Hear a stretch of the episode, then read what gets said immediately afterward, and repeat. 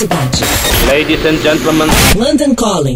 Produção e apresentação Rodrigo Lariu. London Calling. London Calling.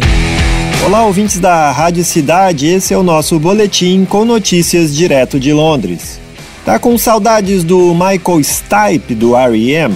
Pois é, lá se vão oito anos desde que o R.E.M. encerrou sua carreira e a gente deixou de ouvir a voz do Michael Stipe. Mas recentemente, Stipe revelou que está trabalhando em seu primeiro projeto solo.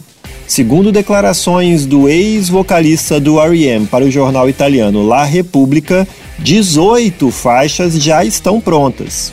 Stipe disse que precisava ficar longe da música por um tempo e que voltou a compor há mais ou menos uns três anos atrás. Estamos falando de 2016, né?